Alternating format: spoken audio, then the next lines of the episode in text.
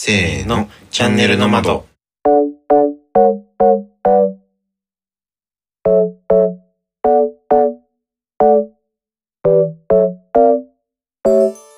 シンガーソングライターの市隆です。アーティストイラストレーターデザイナーの龍太郎です。身の回りのこと、時事ネタカルチャー、皆様からのお悩み質問、あれこれ自由にお話しします。はい。8月11日金曜日、はい。チャンネルの窓のエエピソード23。23、23です。はい。はい。久しぶりですね。そう。収録が。前回その22回目の収録が、うんその、たかしがフジロックに行く兼ね合いでね、結構まあ同時ではなかったけど、うん。早めな収録でそうそうそう。撮ってた分、今回収録が結構久々っていう。7月の頭に割と2本そうだね。撮っちゃってて、うん。で、まあ、今8月の頭に1本撮ってるんですけど、はい。なんかテンション的には1ヶ月ぶりぐらいのね、うんテンションだね。さて、どうですかね。富士のざっくりの感想とか、あ、長くなるから、長くなるから割愛しましょう。いや、楽しかったです。疲れました。毎年同じこと言ってる気がするな。疲れた、楽しかった。足の、えー小指の感覚がないです、まだ。あ富士 から帰ってきて、もうすぐ1週間経とうとしてますが。ーうーんあのね、めちゃくちゃ歩くのよ。うんうんえー、3日間で合計81キロ歩きました。やばえー、これ81キロって東京からだいたいうんどこだっけな？どこ？小田原とかだった気がする。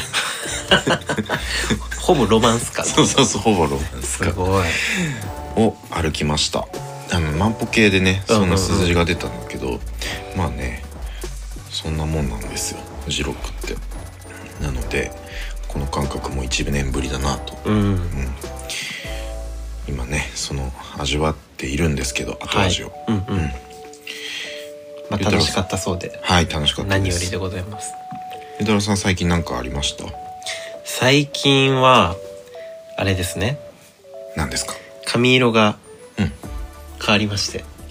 本当だ。まあ見えませんけどね。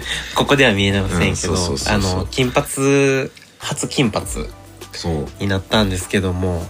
27年間生きてきて、そう初めての金髪。金髪です。脱色。しっかり金髪ですそうしっかり金髪。そう今までは自分あの白髪染めしかしたことがなくてね。うんうん。10代の時ってすごいね後頭部が白髪が多かってうん。なんかストレスやったんかよくわかんないんですけど。うん。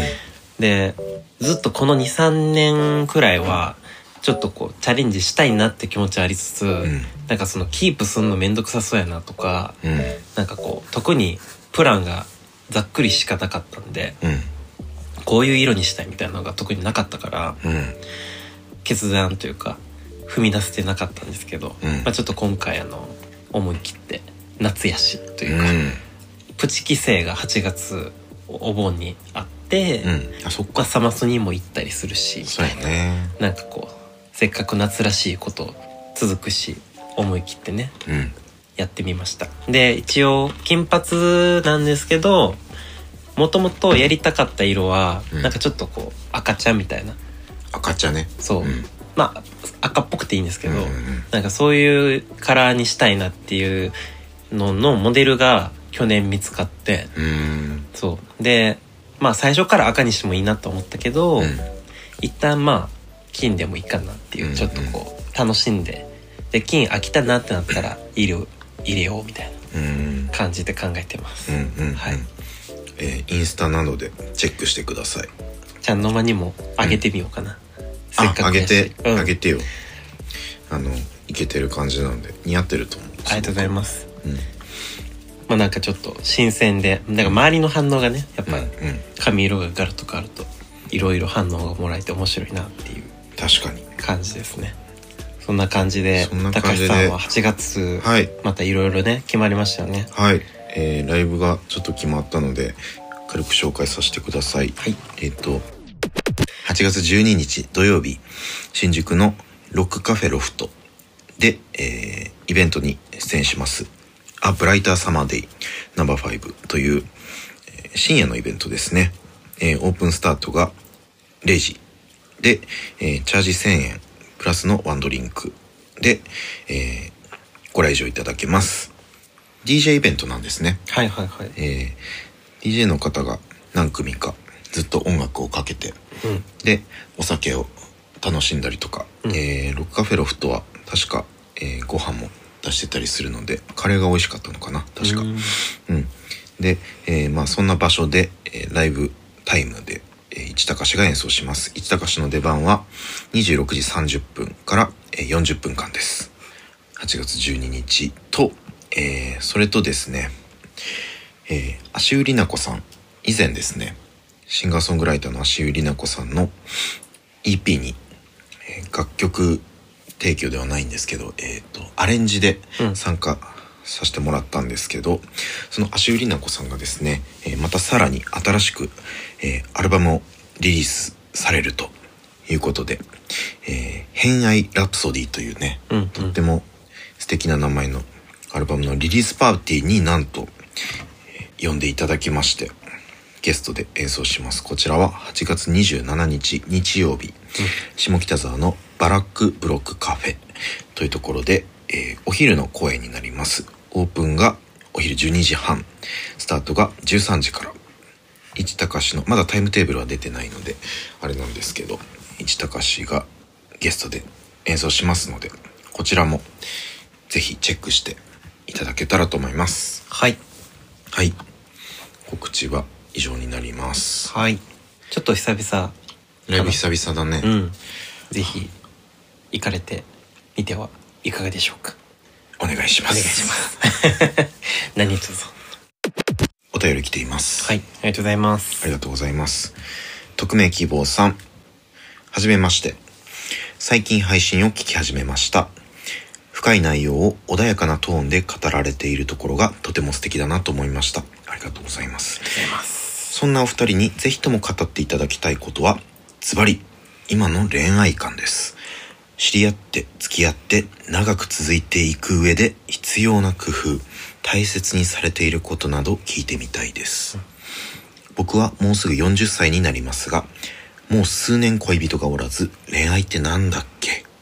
のような今日この頃です。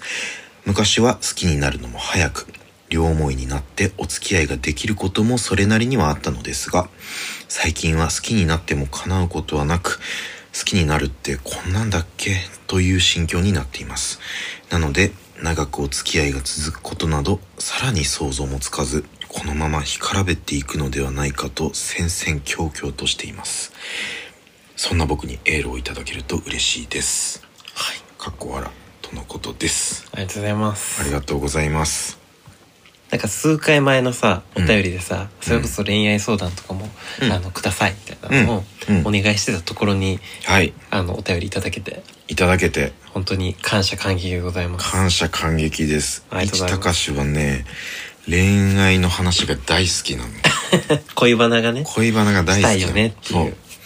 恋バナが大好きなので、あーありがたい。ありがたいですね燃料を投下していただきました。さて、恋愛観うん。恋愛観ですって。まあ、まず、この、知り合って付き合って長く続いていく上で必要な工夫、大切にされていることなどうん。聞いてみたいです、とのことなんですけど、はい。龍太郎さん、なんか、必要な工夫、必要な工夫ね。大切にしていることとか。龍太郎さんは、うん これなんかカップルチャンネルでこんなこと話すのあれだけどあの龍太郎さんだって前の人がうん。割と長かったじゃない？あそうね、うん。4年付き合ってて、うんうんあけどそのその人はえっと3年前に上京する際にお別れしてうん、うんうん。でえっとそっから去年の2月に高志とかと出会うまでうん。の、まあ、2年半くらいとかも、うんうん。別にほ全然出会いとかはあったしあの出会いと別れがいっぱいあったからなんかこう全然こう順調に毎回長く続いてるってわけではなく、ああなるほどね。自分的には結構恋あの失恋もしてるしみたいな。失恋もすれば長く続くこともあり。あそうそうそうそう。うん。でなんか自分としては、うん。まあ、自分がね結構その未練とかはあんまり感じないタイプなので、うん。結構スパッと次にはいけちゃうタイプやから、うんうん。あ無理だったなってなったらじゃあ次またデートしようとか、まあ、普通になんか出会いは常に求めてるタイプやったんで、うんうんうんうん。なんかこう、まあ、恋愛観っていうのかちょっと分かんないけど自分は結構その出会いを絶やさないというか。ああなるほど。なんか常にこう別にそのそのタイミングで毎回恋愛とかに発展しなくてもなんか素敵だなって思う人とは常に出会っておきたいなっていううん。意味でうん。その人との出会いの場うん。っていうのは割と大切にしてるかな。うんうんううん。ん出会いの場とかにまあ赴くってことね。そうそうそう、うん。とかまあそういう約束をうんうん。立てたりとか、約束を立てたりとか。うん。なんかいやその4年間付き合った人はうん。最長？最長、うんうん。それまで逆に長く続いたのもうん。10ヶ月とかしかなかったから。あそうなんだ。そうそうそうそそうの人だけすごく長かったんだ。へそう。え。それはなんで4年続いたんだと思う？とまあすごいあの多分相手も感じてくれてたと思うけど、うん。なんかこうその趣味とか、好きなアーティストとか、うん。なんかそのその趣味に対しての掘る度合いオタク度合いみたいなのがうん。すごい一致する人で、うん。自分も多分あのまあこれたかしの前で言うのもちょっと変な話なんですけど、うなんかこんなにそういうところがピタッとはまる人ももういないんじゃないかってぐらいうん。なんか一緒やったのよ。からうん。そのまあ付き合ってる恋人同士ではあったけどうんなんか結構その趣味友的なところでもうん。すごいシンクロできる場面がうん。あったからうん。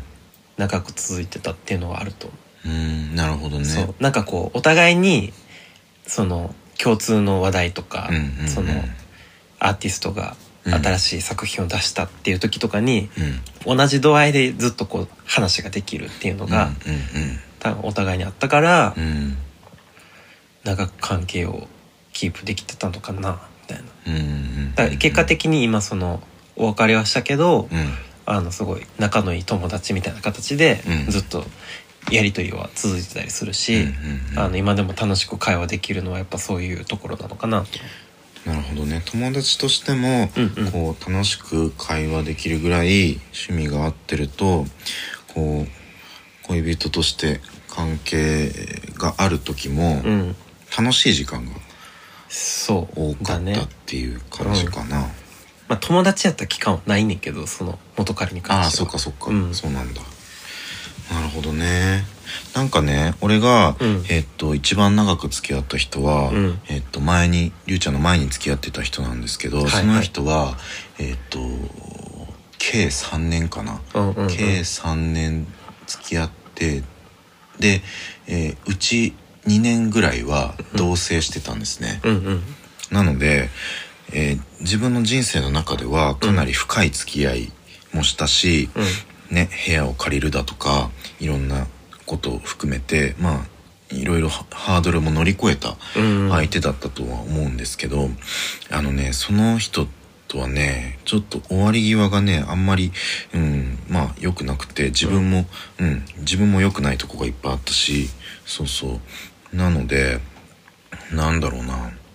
うんあんまりこうなんだろう。反省が多い恋愛だったんですよね、はいはいそうそう、まあ、だからこそこう今ねりゅうちゃんとは、うん。えー付き合って1年もうすぐ半。そうだね1年半ぐらいかな、うん。そう1年半ぐらいなんだけどこう今現時点ではい。こうまあ長く付き合っていきたいじゃない。うん。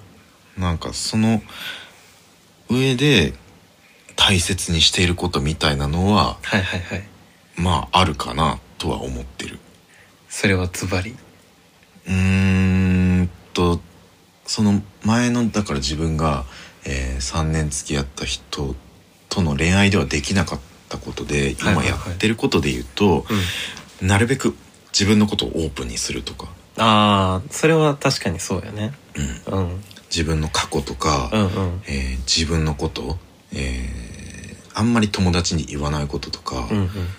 含めてこう自分なるべくかし隠し事っていうのかな隠し事をしないっていうのは気をつけてる。なるほど。うん。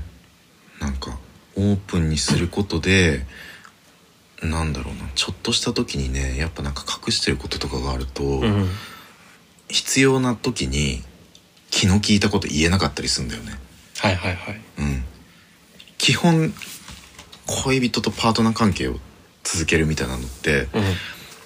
自分の中ではだけど一番近い距離にいるこう、うん。助け合える人みたいな感じだからで契約を結んでる人っていう契約を結んでる他人っていう感じだからあなんかいざという時にあのかけてほしい言葉を掛け合えなかったりとか、ーうん。助け合えないと意味がないじゃない、うんううん。ん、だそういう時にこう自己開示をどれだけし合ってるかっていうのはうん。かなり重要かなって。前の人にはね俺そんなに自己開示しなかったの、はいはいはい。若かったっていうのもあって、うんうん。自分を出すのが恥ずかしい時期だったっていうのもあってちょうど10年ぐらい前かな。うん。ん。っていうのもありそうだからけど向こうはかなり年上だったから、うん。自己開示をしてきたとしてきてたんだよね。はいはい。そうだからバランス悪かったのすごく。うんなるほどね。うん。出す側と出さないそう側そうそうそう。自分はすごくうん。壁を作ってて、壁を作っちゃってたからこう相手の思いとかをうん。受け止めきれないかったりとか、うんなんだろうな。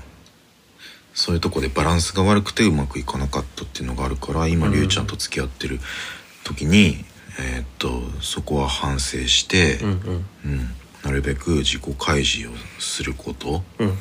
であいあとは相手を知ろうとすることだね。ああ、うん。そうだね、うん。それは大事。っていう感じかな。今の恋愛観で言うとそんなとこかな。なんか割と近いかも近い。それで言うと俺も。りゅうちゃんできるだけ自分の、うんうん。その常々感じたことの共有とか、うんうんうん。まあ、俺は結構だ誰にでもそれをしたいタイプではあるねんけど、うんうんうん。そのなんていうの？こうちゃんとコミュニケーション取りたい相手に対しては、うんうんうん。から、まあ、多分それはもう人間関係を構築するっていうところで一番自分の大事にしてたい部分うんうんうん。であって、うん。恋人っていう面ではそうねあとは何でしょう？うーん。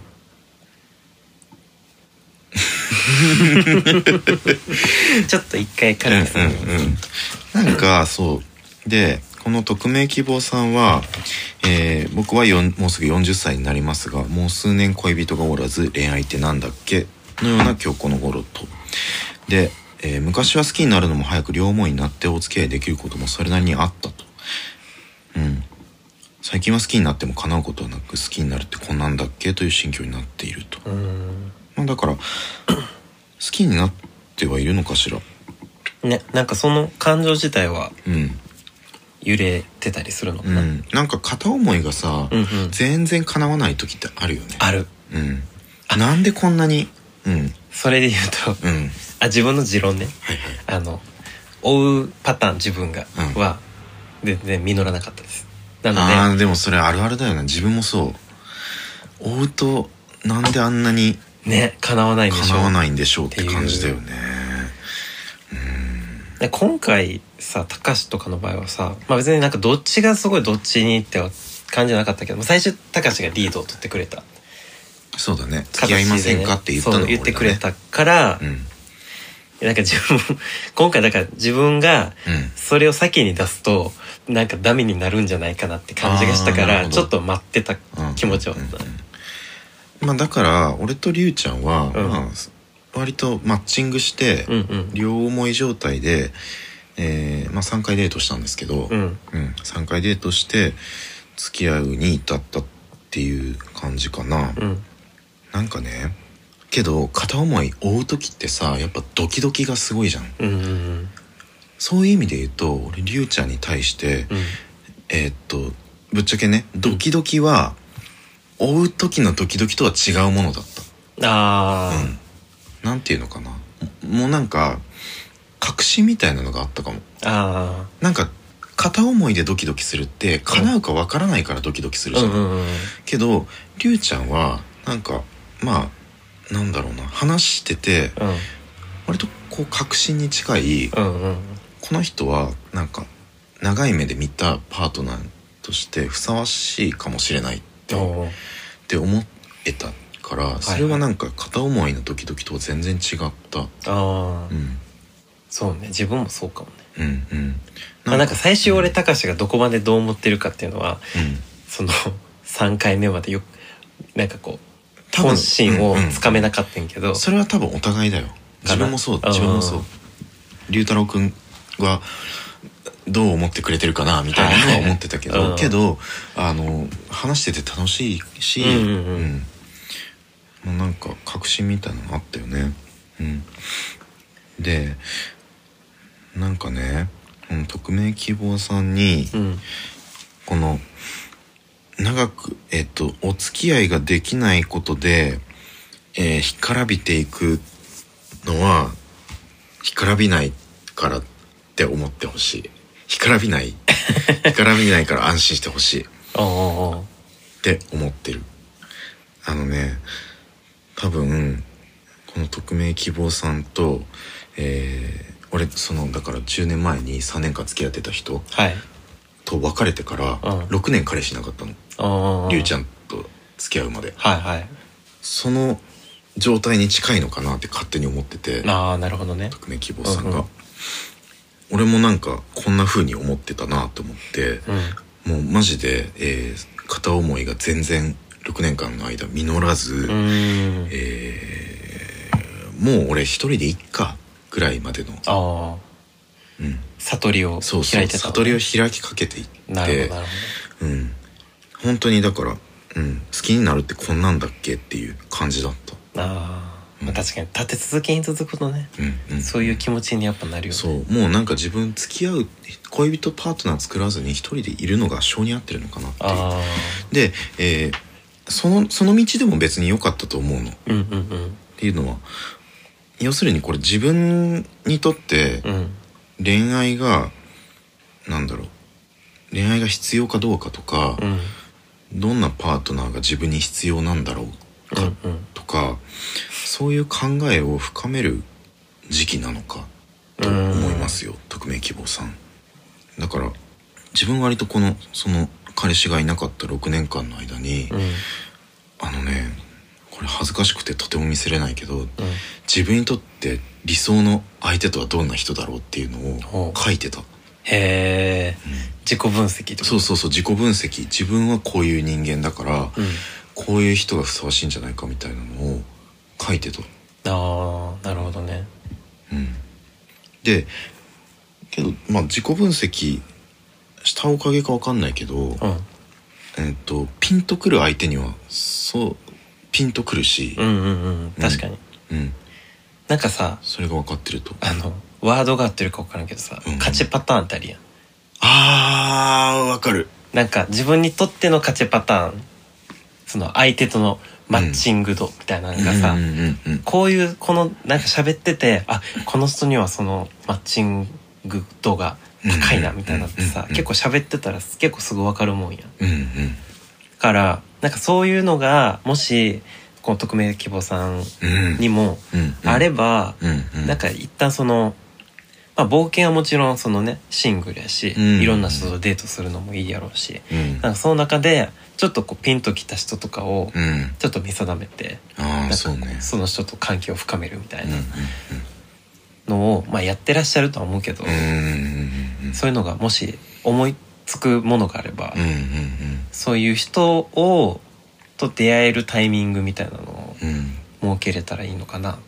そうだね、うん、でそういう人を逃がさないっていうか、うんうんうん。そういう人といい関係になるためにもなんか自分がどういう人間で、うんうん。どういう人を欲してるかとか、うんうんうん。こういう人がいたらこういう人生にしてみたいなとか、うんうん。っていうイメージを膨らましとくことは大事かなと思いますね。そういう人と出会った時になんかごまかさないうんのも大事だよね。ごまかさないのも大事だね、それこそ自己開示、うんうん、うん。本当に。もうねその匿名希望さんもよんもうすぐ40って言ってるからさ、うんうん。もうねそのぐらいの年になるとねもう何？オープンにしてないとね誰も 寄ってきてくれないっていうか。ああ、ちょまたさこうまあ同世代なのか年上なのか、年下なのかが好きとかでもさうん。多分そこら辺のなんていうのこうパターンって変わってくると思うけど。うん。まあなんか共通してんのはやっぱそうなところ共通してない？だってさりゅうちゃん今27でしょ、うん。40の人と知り合ってさ、うん。なんかちょっと遊ぶぐらいだったらいいけど、うんうんうん。なんか長く関係を続けていきたいっていう時に「うん。あのお仕事何されてるんですか?」って言ったら「ううんちょっとそれは言えないかなって」まあそれは極端な例だけど極端な例だけどなんか全然この人自分のこと教えてくれないなって思ったら、うん。なんかね興味なくなるね。そうね。うん。なんか心開いてくれてないなと思っちゃう、心開くそうそう心開くのってすごく大事だよね。うん。確かにね。あとやっぱなんかあれかなその相手にすごい興味があるっていうのをこう、うん。ちゃんとうん示す態度とか。うんうん。話題とか。そうだね。っていうのはやっぱりお話を大事だよね。お話をちゃんと聞いてね、うん。こう相づち打つとかさまあもうコミュニケーション術みたいな感じだけど。みたいな感じだけうんど、うん。そんな感じ。そんな感じなのかな、うん。まあ結構ベベタなところベではあるけタなところどではあるけどけど結局ベタが一番大事かもしれない。うん。なんか自分また自分語りという流れでいくとさうん。自分の場合は、まあ、そのものづくりをしてる立場というか、まあ、そういう人間で、うん。こう年々自分のさそういうものづくりのこととかさ、うん。考えていく自我が強まってってる中で、はいはいはい。気づいたのがなんかあまりに一般職すぎるタイプの人とはそのそういう部分の話ができにくい。できないことはないと思うけどできないことはないけど。多分お互い想像力を膨らまして話すことしかできなかったりするやん。から、ね。結構あの話が詰まることはないけどうん。それこそここまで話したいなと思っててもうん。相手の想像力とかに任せることになっちゃうからああなるほど。なんか寸止めしちゃうみたいなのがあるから結構相手本当にそうやって付き合いたいとかって思う相手とかで考えた時にそういう話をちゃんとできる相手。はあそうね。をそこで考えて、うん、最初からあるよりは。あそうそうそうそうそう、んん。あそれで言うとやっぱそうだね。あのりゅうちゃんをこうアプリで見かけた時に、うんえっ、とやっぱ一個決め手は、うん。絵を描いてる人っていうのはあったあ あったわ。本うんうん。自分も、まあ、アーティスト活動うん。をしながら、まあ、働いたりしてる身として、うんうん。この人もだから、えー絵を描きながらうん。いろいろ仕事してる人ということは、うん。まあ分かり合える部分が絶対あるだろうなっていうのは、ううんんあったね。そうだね。うんうんなんか自分もやっぱその音楽自分は全然音楽の知識もその聞いてる側としてしかないし、うんうんやけど音楽をやってる人の話を聞いたりするのがすごい好きでうんうん。そのインタビューとかさ、うんうん。見たり聞いたりするのも好きやから。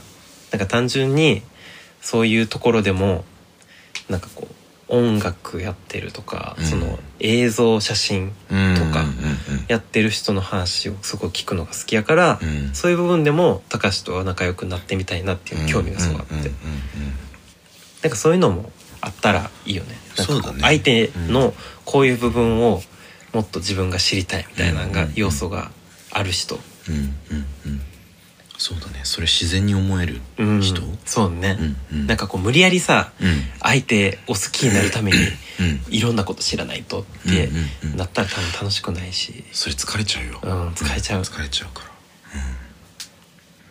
うん、まあまあ。そんな。いろいろなんかもう なんかマシンガンのようにぺちゃくちゃ喋ってしまいましたけど。けどえっ、といろいろだから考えた上で、うん。えっ、と恋人いらないかもっていうのもあの一つ選択肢が絶対にあってもいい。うんうんうん。と思う。そううん、あの楽しいのがい楽しくて幸せな人生なのが一番うん。で、うん。なんかうん。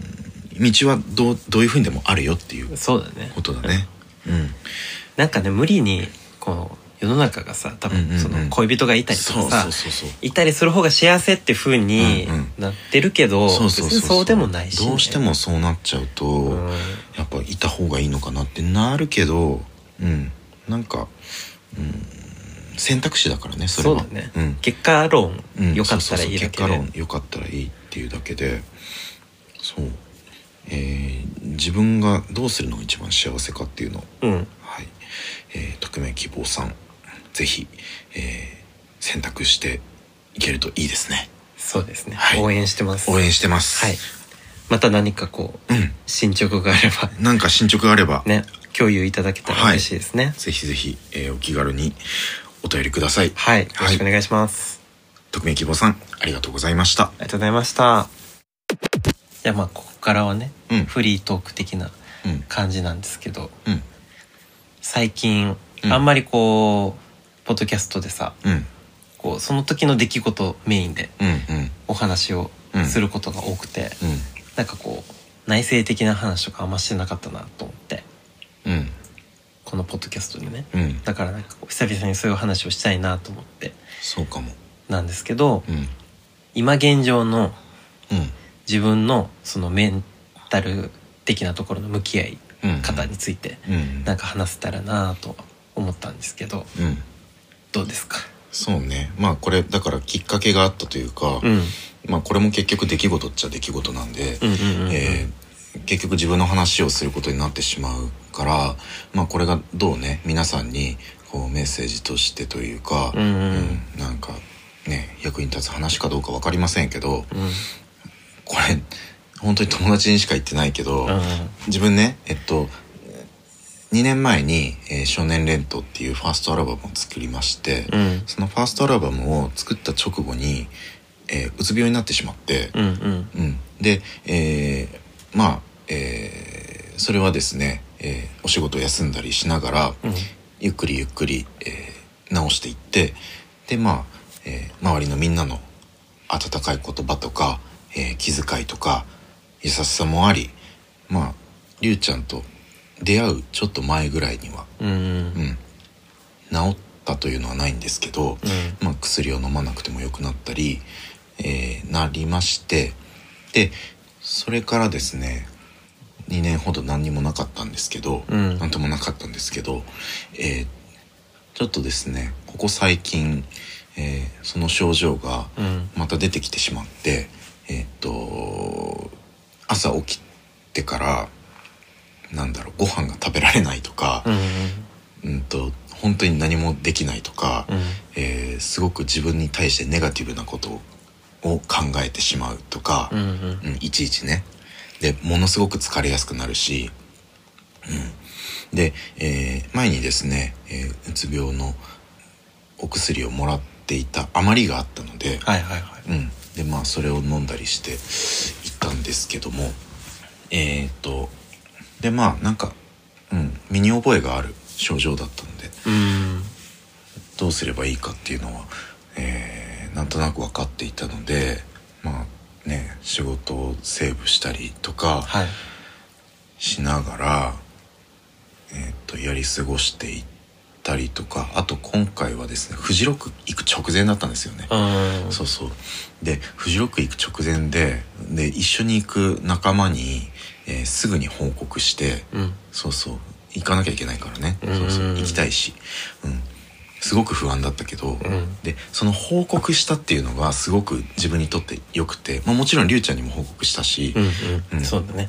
えー一番近くにいて助けてくれる恋人に報告すること。それから、えーフジロックに行く大切な友達たちに報告したことっていうのがすごく、えー自分にとって一番信頼のおける身近な人にもう言ったからうん。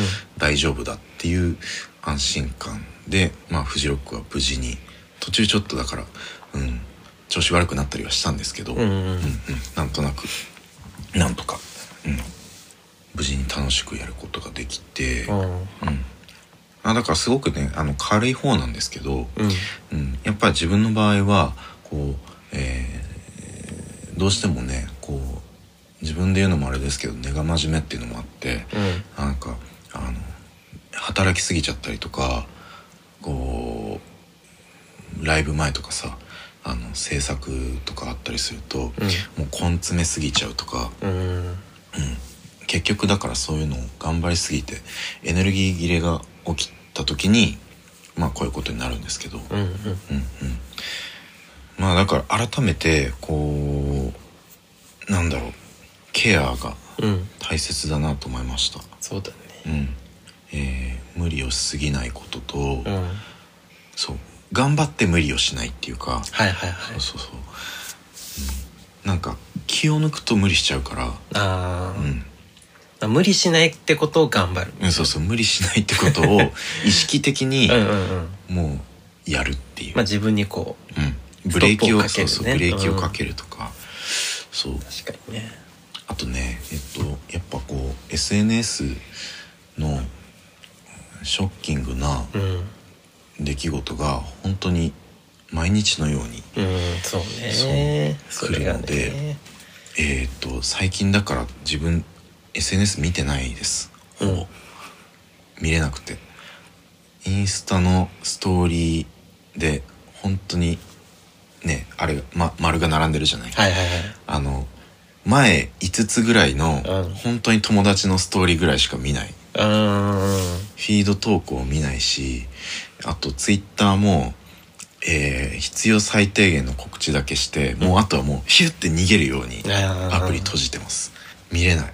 そうだからあの最近のニュースとか全然わからないけど、うん。今はそれが助かる。それそそうじゃないとうんうん。あのやっていけないのでまあ、いわゆるうん。デジタルデトックスそうそうそう。まあデジタルデトックス的なうん。ことですね。まあ今日大事よね。なんかその SNS からうんある程度距離を置くとかっていうのもかなり衛生面的には精そう神的そうそうそう。大事大事。なんかね自分の場合はこううーん本当にかなり軽い方だと思うんですけどうつ病つっても、あの熱が熱が出るように、えー朝起きてから、えっと、夕方ぐらいまでうん。なんか熱が出るような感じでしんどくて、はいはいはい。うん、でまあ日によってね、えー調子が良かったり悪かったりするので調子悪い時は、えーうつ病のお薬飲んだりして、えーやり過ごすんですけど。うーん。まあまああのそれでなんとかあのりゅうちゃんにも会えてるし、うん。えーお仕事もまあできてるっていう感じなので長い目でこれすぐには良くなんないから、うんうん。うん長い目であのちゃんと睡眠とって、そうね。うんうん、まあ自分のコンディションとかね。そうそうそう自分のコンディションとか。うん。いやだからあのなんか本当近くにねあのこうやって何でも話聞いてくれるパートナーがいて本当に良かったなと思ってます。うん。こちらこそでございます。うん。っていうね本当自分の話を延々としてしまいましたが。はいはい、うん、自分の最近はそんなところですね。うんうん。うん。龍太郎さんもね忙しそうですし。いやなんかね結構この3ヶ月ぐらいはうん。なんかその忙しさにかなりうん飲まれるうんうん。ことが多かったかな。うん。あとはなんかこうその自分以外がさ自分が頑張ってもどうにもならない問題。うんうん。その自分以外の他のもっといろんな人が関わってるまあお仕事とかやからさ。うんうんうんそうだね。そういうところでけ自分が頑張りたいけど自分以外の人がこう、まあそのちょっとルーズやったりとか、まあ、連携が取れてなかったりしたところに対して結果的にその自分のところで頑張らないといけないみたいなうん。ことが、まあ、し起きた時とかが結構しんどくて。うん。うんでそれが立て続けやったりとかしたからうんうん。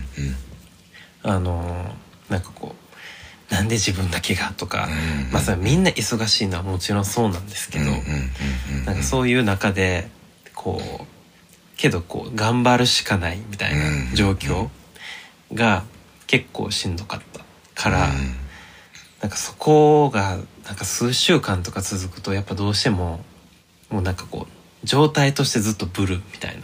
うん。憂鬱な状態がずっとこうだから夢とかでもさ結構出てきちゃうのよ。仕事してる夢とかさ仕事でうまくいかなかった夢みたいなのが出てくるからなんかこう寝てても休まってないみたいな気持ち的に状態が結構続いてて。でまあねその全然今の自分のポジションのお仕事はうん。そのもっと上の人がもっといるところでいいるからどっちかというと本当振られた案件とかに対して自分が頑張って形を起こしていくって感じではあるけど、うんうん。とは言いつつやっぱこうね仕事してる規模感だったりとかが、まあ、年々上がってってるからこそ、うんうん。そのねこう投げやりにできないしみたいな、やっぱりそのパパってやってって投げられても自分としてはちゃんと答えたいしみたいな、うん。自分のプライドもあるしみたいなのがうんうん重なってきたらなかなかしんどいなみたいなのが、そうだね。うん、あってそういうのが結構この数ヶ月はずしっと自分にうん。押しかかってきててう、ん。なんか時として結構その憂鬱な期間が長くて、うんうん。まあなんかまあうーん。特にそれに対しての解決策ってまだ自分も見つけきれてないんですけど、うん。まあこうやってね話聞いてくれる人がうん。うんあの年々自分の周りには今増えてってくれてるから、うん。うん。そういう人に話聞いてもらったりとかねそうだね。することでだいぶうん。うん。心は和らいでるんですけど、うん。うん。うん。なんか自分一人じゃないんだって思える何かをうん。が見つけられるとねかなり助かるなっていうのは、そうやね、自分もりゅうちゃんも一緒かなと思うんだけどうん。あとさ、うん。あのたかしがそれこそそのちょっとうつがうん。戻ってきたっていう話の時にさうん。そのタイミングで会った時になんかその人と会ってる時はあんまりあそうそう。症状が和らぐ？うんうん。自分はそうなんですよ、うん。あのこれ人によるからえっと一人になりたい人も多分いると思うんだけど自分の場合はこう、まあ、心を許してる人に限るけどね,、そうねそうあなたとかうん。友人とか、うん。心を許してる人に会うとこう喋ってる間はかなり気が紛れる自分はそういうタイプなので、うん。うん。うん。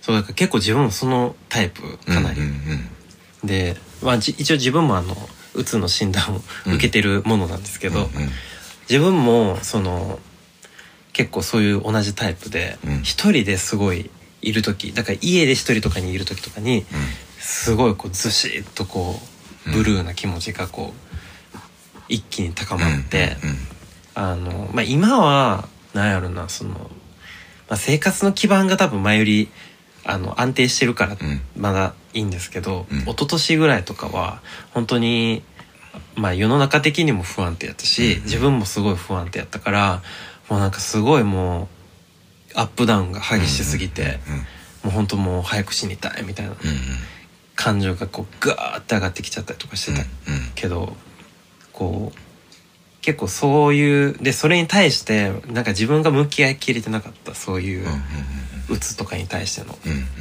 結構だからその病院に行ったら負けみたいな。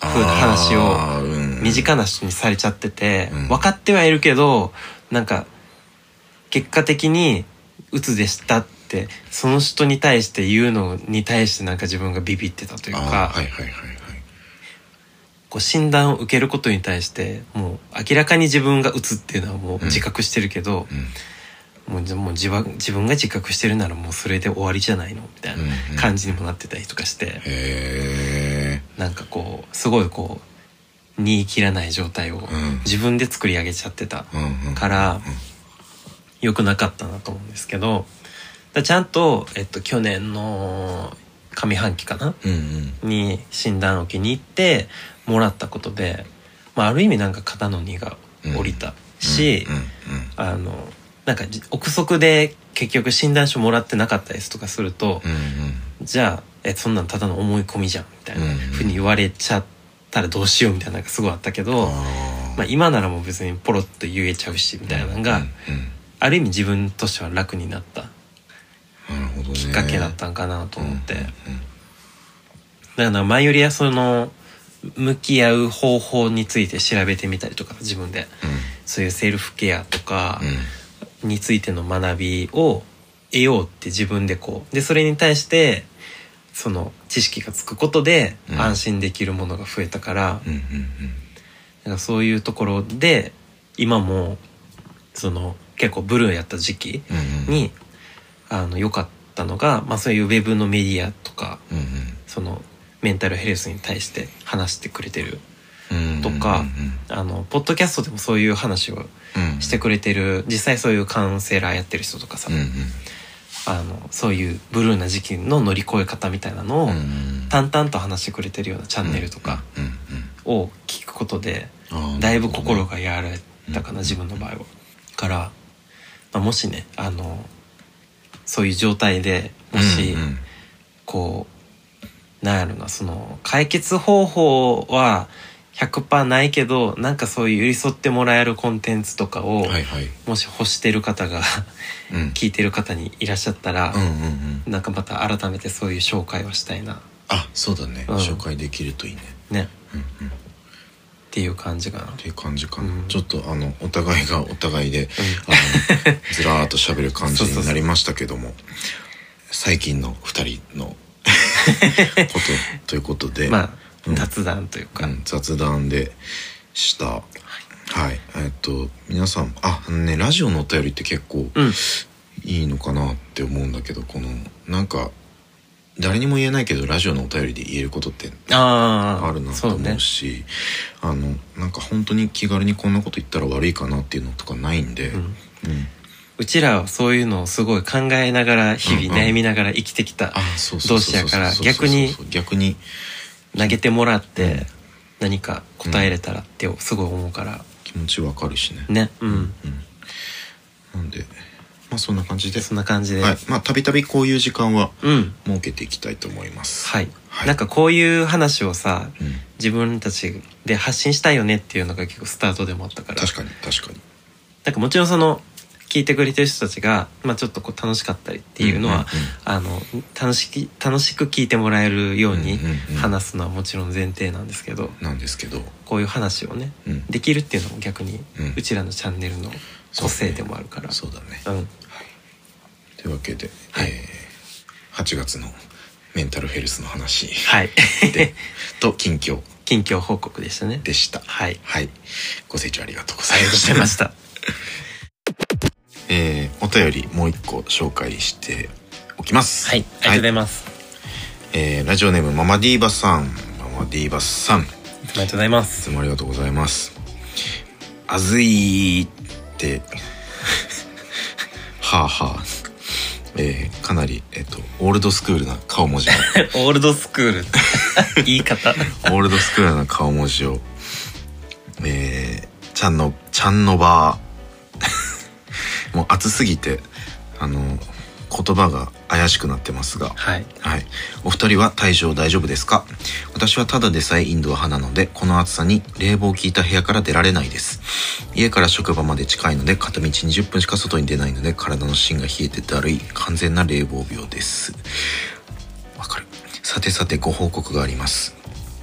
以前お便りした番組初ピーヨン連会連発会にしてしまった無理な曲の話ですが全開しましたほら。あの後は曲名とか思い出しても平気になってました。そして先日娘2人とカラオケに、えー、そ娘が選曲しながら「この曲無理なやつだよね」と言ってきたんで、えー私大丈夫。2人とも「えー」ついに2曲を歌ってきました。おあら。ねえあのーだっけ？はい。ここ P 入ると思うんですけど。すっきりしました、えーこれもお二人のおかげです。本当に？俺らなんか何もしてない何もしてないけど。大丈夫ですかね？一先生龍太郎先生ありがとうございました。先生なんていやいやまたお便りしますね。ママディーバでした。はいありがとうごありがとうござざいます。えー、あの大丈夫になったんですね。なんか、うん。自分たちが力添えできてたのかなっていう感じですけども。分からんけど。いやーまあまあまあ。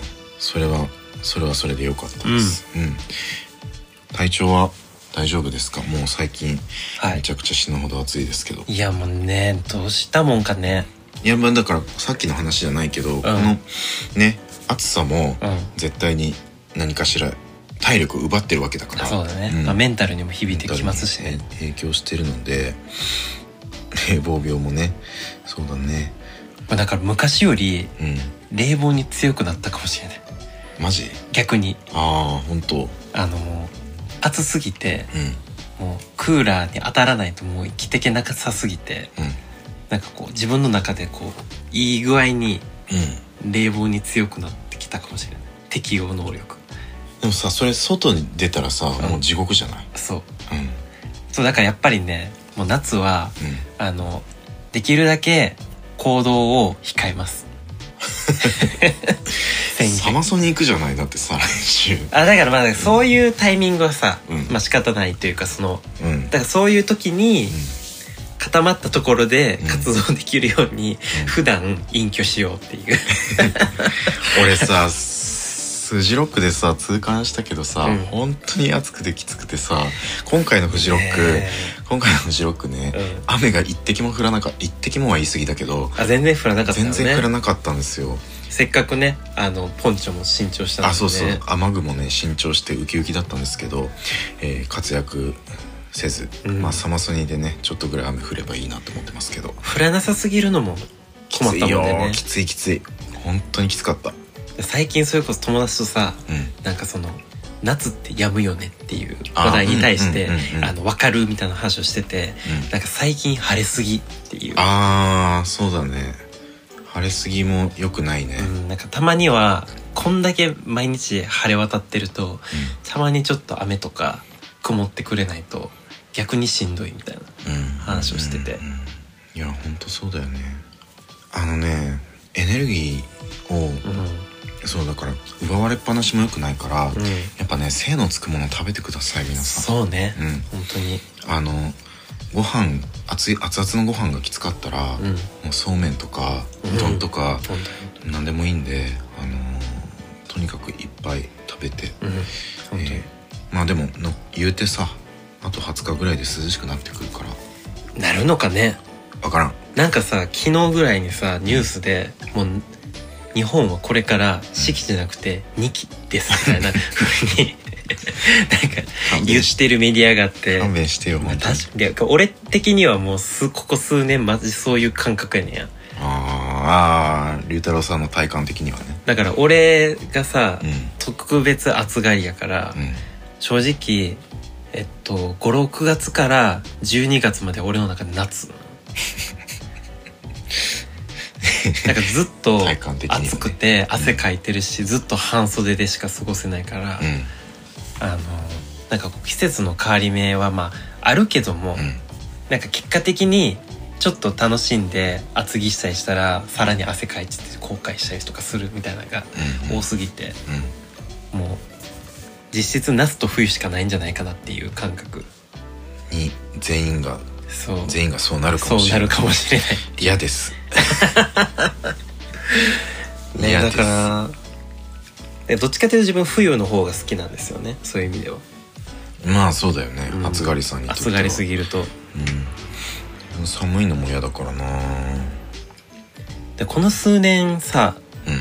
本当に夏が暑すぎてさ、うん。その前から夏が好きって言ってた人たちうん。もう今どうなんっていうその。いやそれは そうだね。ほんまにまだ夏好きって言えるのみたいな。それを。でちょっと問いかけたいぐらい その人たちに何か詰めてどうする あまあまあ。いやだから実際のとこどうなんかなっていうその。いやあの多分手のひら返してると思いますよ。わかりませんけど、だから本当にこうみんなでさ体調をねぎらい合って、無理し合わないで、あそうだね。あの食べれる時に食べて、うん。食べたくない時は別に食べなくていいけどまあ、水分補給とか栄養とかね、そうそうそうそう。水ばっか飲んでても別にいいと思いますけどあの冷たいものばっかり食べるのはねちょっと、そうねえーしょっぱいのもね。気をつけて。ああしょっぱいのはいいんじゃないの、うん、食器を取ったあありして。そうそうそうあ食器取ったりして。みんなでうんうん。夏を乗り越えていきましょう。はい。夏ラストスパートです一応自分の中ではあと半年。ゆたろさんあと半年だけど。長いな。そんな感じで。はい、はい、ママディーバさんありがとうございます。ありがとうございます、えー、お便り引き続きお待ちしています、はい、お待ちしてます。えー、チャンネルの窓ではお便りを募集しています。Twitter、Instagram の DM またはお便りフォームまで番組へのご意見ご感想お悩み質問何でも結構ですのでお気軽に送ってください。それでは次回まで、えー市隆と龍太郎でした。バイバーイ。バイバーイ。ちゃんあ、ま。